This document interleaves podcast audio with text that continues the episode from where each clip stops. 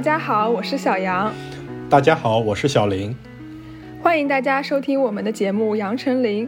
这是一档专注于公共卫生领域的独立播客。在这里，我们会和大家分享与流行病学和生物统计相关的有趣历史故事，以及我们自己在专业领域的所见所闻。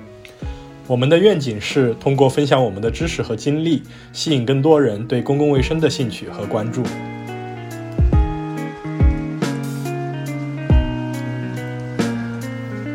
在这一期的节目里，我们想聊一个非常有意思的统计现象，叫做辛普森悖论。这是一个在统计师或者数据分析师面试中经常会被问到的一个问题。那么，先请小杨给我们介绍一下什么是辛普森悖论吧。辛普森悖论简单来说，就是你在统计或者分析数据的时候，当你把数据拆成一组一组来看的时候，会发现每个部分的趋势和数据整体的趋势是截然相反的。那在这里，我们可以先举一个简单的例子来给大家啊介绍一下辛普森悖论这个概念啊。就比如说，小杨每天要去农贸市场买饲料。然后饲料分为两种，一种是甘草，另一种是麦子。小杨第一天一共买了十斤饲料，花了大概九十块钱。然后他第二天去农贸市场，发现甘草涨价了，麦子也涨价了。但是呢，他同样买了十斤饲料，只花了大约三十块钱。这是有可能发生的吗？嗯，这个情景呢，乍一听好像很反直觉，就是为什么两个呃产品它的价格都上涨了，但是最后同样买十斤东西，它的那个总价或者说平均价格却下跌了呢？那我们可以想象一下这样一个场景啊，就是第一天的时候，麦子是十块钱一斤，甘草是一块钱一斤，然后小杨买了九斤麦子和一斤甘草，这样的话一共就是九十块钱左右。第二天呢，麦子从十块钱一斤涨到了十一块钱一斤，甘草呢也从一块钱一斤涨到了两块钱一斤，但是小杨只买了一斤麦子和九斤甘草，这样子的话，同样买十斤东西，其实小杨只花了大约三十块钱。在这种情景下呢，就会发现我们刚刚说的两种东西都涨价了，但是买同样重量的饲料，总价却下降了。这种现象呢，就被统计学家称为是辛普森悖论。这个理论是在一九五一年由英国的统计学家爱德华辛普森提出的，所以也就被称为辛普森悖论。其实我们发现这个现象出现的原因其实非常简单，就是虽然第二天两种饲料都涨价了，但是小羊购买了更多单价更便更便宜的饲料，也就是甘草。那么所以说。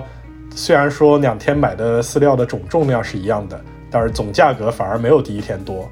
那么听到这里，可能大家会觉得这就这就是一个非常简单的数字游戏，但实际上辛普森悖论非常常见。我们在做比较的时候可能会忽视这一点。那我们来看一个另一个非常典型的例子，就是有一个人生病了要去医院做手术，然后他家附近有两家医院。A 医院的病人的术后存活率是百分之九十，B 医院病人的术后存活率是百分之八十。那么，请问这个人应该选择哪家医院呢？直觉上来说，我们肯定会选择存活率更高的 A 医院。但是，有没有一种可能，就是这个这个医院的这种情况也会受到辛普森悖论的影响呢？比如说，我们把医院里收到的病人分为重症病人和轻症病人。那么假设 A 医院收到了一千名患者，其中有一百名是重症患者，做完手术之后只有三十个人存活，那么他的重症患者存活率就是百分之三十。B 医院收到的一千名患者中有四百名都是重症患者，做完手术之后，假如有二百一十个人存活，那么重症患者的存活率就大约是百分之五十。所以对于重症患者来说，B 医院是更好的选择。那我们再来看轻症患者，呃，A 医院收到的一千名患者中有一百是重症，那有九百是轻症。九百轻症当中，做完手术之后有八百七十个人存活，那么轻症患者的存活率就是大约在百分之九十六点七这样子。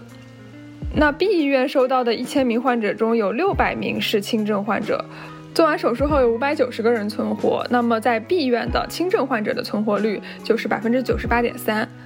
那这样看来，其实 B 医院无论是重症患者的存活率，还是轻症患者的存活率，都是高于 A 医院的。但是总体加起来之后呢，却发现 A 医院的存活率高于 B 医院。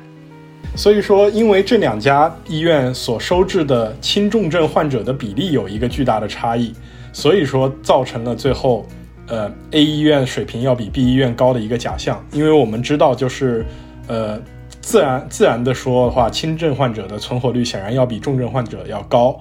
那么，所以 A 医院收治了更多的轻症患者，所以说它的存活率就被这样拉高了。那么这个案例其实和刚才的那个例子很像，也是一个辛普森悖论。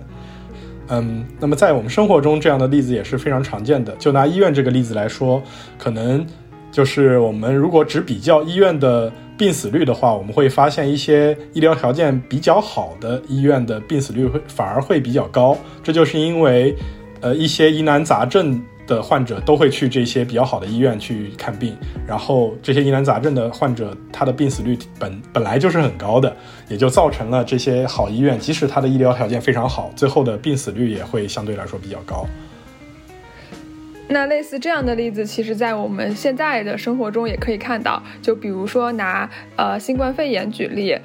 如果你比较两个国家的新冠死亡率，你可能会发现有一个国家它每个年龄组的死亡率都高于另一个国家，但是整体的死亡率却更低。这并不是因为数据造假，而是因为两个国家的人口比例可能有很大的不同。因为我们知道老年人是更容易受到新冠影响的，因此呢，即使各个年龄段的死亡率啊都比另一个国家低，但是可能由于这个国家老年人的比例非常高，也会造成整体的死亡率更高的一个现象。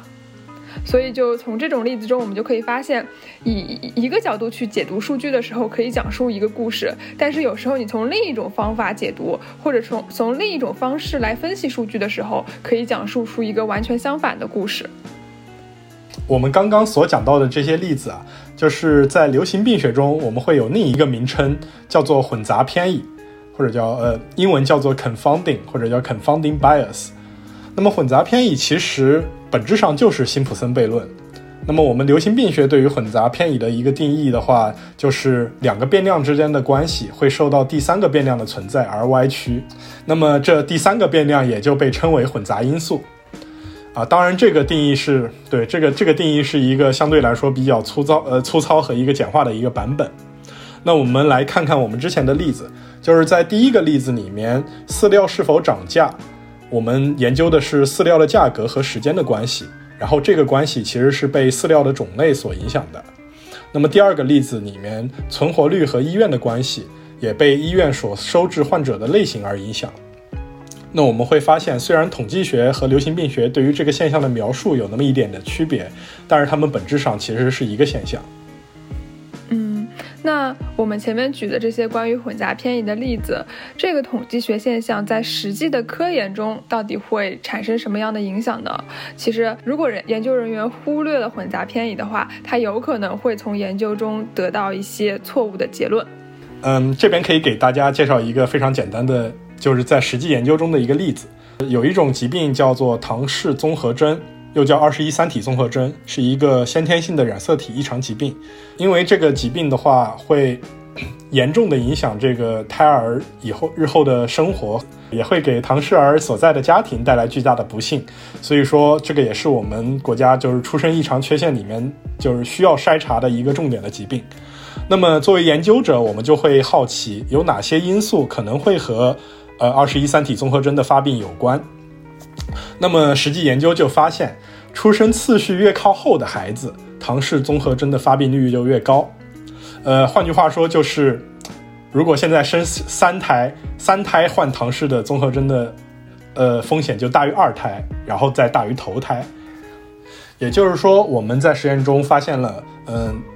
新生儿的出生顺序和唐氏综合征可能有这么样的一个关系。呃，那么这个研究里面可能有哪些我们？没有考虑到的因素呢？你要抢答一下吗？这个我就是因为我我知道一些背景知识，就是高龄产妇怀孕会比较，啊容易出现这种问题，并且高龄产妇怀孕要做的那个筛查也会比年轻的产妇会更多一些嘛。对，所以就是呃产妇的年龄在这个里面是一个可能的混杂因素。嗯，对，其实，在这个案例里面，产妇的年龄是一个非常非常重要的混杂因素，因为我们知道，就是就像小杨刚才说的，随着产妇年龄的增加，生出唐氏儿的概率也会提升，而生二胎、三胎的时候，那么产妇的年龄往往都比生头胎的时候要大，那么我们就会好奇，到底是产妇的年龄引起了唐氏综合征的发病，还是说是胎儿的出生次序呃引起了唐唐氏综合征的发病呢？那么，为了搞清楚这一点，我们就需要对我们的数据进行分层的一个分析，就像和我们刚才说的例子一样。呃，那么在实际的研究中，我们的手法是对变量进行一个控制，就是说，如果我们控制母亲的年龄在下差不多的情况下，我们会发现唐氏综合征的发病率都差不多，和生孩子是第几胎没有什么太大的关系。那么也就验证了说，在这个研究中，产妇的年龄是一个混杂因素。也就是实际上，胎儿的出生次序和患唐氏综合征的风险并没有太大的关系，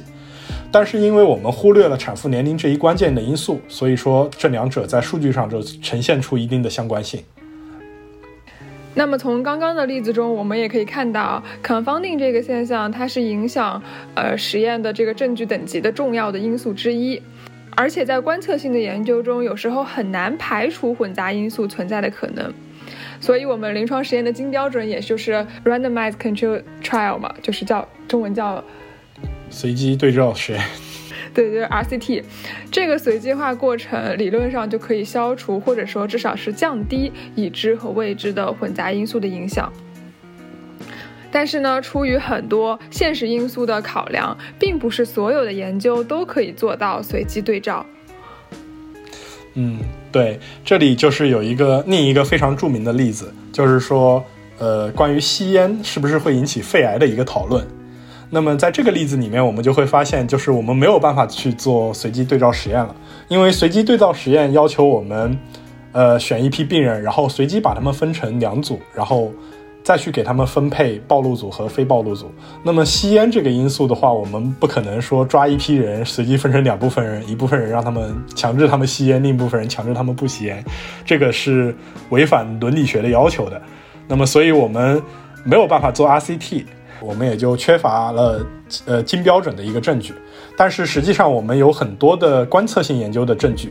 那么比较有名的就是英国的两位两个人，叫 Hill and Doll。叫希尔和道尔，他们开展的关于吸烟和肺癌的研究。他们首先在呃是上个世纪四十年代开展了病例对照研究，发现了肺癌的发病可能和每天吸烟的数量有关。那么在这之后，他们就在英国的医生群体中开展了一个大型的前瞻性队列研究。那么这个队列持续时间非常的长，从一九五一年一直随访到了两千零一年。这个研究在流行病学史上其实非常有名，被称为英国医生研究，叫 The British Doctors Study。在这个研究一开始的十年里，也就是说，在一九五一年到一九六零年左右的时间里面，这个研究者就已经发现了说，吸烟和肺癌的死亡和发病以及其他的一些疾病都体现出一定的联系。然后这两个人也是因为在禁烟上面的贡献，被英国女王受封为骑封封为骑士。就是所以说，我们后来讲这两个人会说叫 Sir Hill 和 Sir Doll，就是希尔爵士和道尔爵士。哦，那那个也是爵士，费舍尔也是爵士。对，费舍尔也是爵士。嗯，对，我们马上就要说到费舍尔了，就是我们之前节目中提到的一个统计学的先驱，叫做费舍尔。对，大家可以回去看那个从八杯奶茶到植物播种那一期。啊，对。就是说，呃，菲舍尔这个人他是个老烟枪，他抽了一辈子的烟，他这辈子也没有相信说吸烟会和肺癌有关。那么他就提出来一个理论，就是说你的实验中很有可能有没有被控制的混杂因素，也就是说你的实验有可能存在辛普森悖论。尤其是他那个希尔和道尔做的实验，它都是一个观测性的研究。那么从观测性的研究中观测到的。呃，吸烟和肺癌的正相关关系，并不一定代表这两者就一定存在因果关系。那么菲舍尔提出来这么一个可能性，说有没有可能存在一个基因，然后这个基因的存在让携带者更容易吸烟，就是说这个基因的携携带者就比较嗜烟，然后这个基因的携携带者也更容易患上肺癌。那么其实我们就会发现，这个基因的存在就成为了吸烟和肺癌的共同原因，所以说这个也叫共同原因假设。那么这样的话就是。你这个人得不得肺癌，其实和你吸不吸烟没有关系，而是取决于你有没有这个基因。就是你有这个基因，你不管吸不吸烟，你都会得肺癌。然后如果你没有这个基因，不管你吸不吸烟，你也都不会得肺癌。那么就变成了这样一个情况，也就是吸烟和肺癌没有关系了。嗯，我们会发现菲歇尔的这个说法在那个年代是非常难以反驳的，因为当时并没有现在的基因分析技术。但是随着科技的进步和研究的发展。大家发现，就是吸烟和肺癌之间的关系实在是太过强烈了，就是强烈到即使基因是一个混杂因素，也不太可能光凭这一个混杂因素造成这么强烈的相关性。我当时面试这工作的时候，因为是一个跟数据分析相关的工作，所以就是有问到，呃，对因果推断的一些理解。然后我当时举的这个例子就是菲舍尔的这个例子，有所谓的试烟基因和抽烟以及肺癌之间的一个关联。对，就是菲舍尔的这个理论，其实，呃，就是持续了很长时间，到后来才说，才被证明说菲舍尔是错误的。呃，那么其实，嗯，我们会发现，从希尔和道尔最早从一九四几年开始研究吸烟和肺癌的关系，到后来，呃，学界广泛的认可吸烟和肺癌的关系，一共过了大概几十年。就是美国是在上个世纪八十年代才通过了那个烟草的那个广告法案，就是说要在烟草烟草包装上讲吸烟会引起肺癌的那个法案，是在上个世纪八十年代才通过的。你就中间已经过了四十多年，就是我们会发现。就是因为有这个呃辛普森悖论的存在，导致了就是我们要证明吸烟和肺癌之间的关系是困难重重的。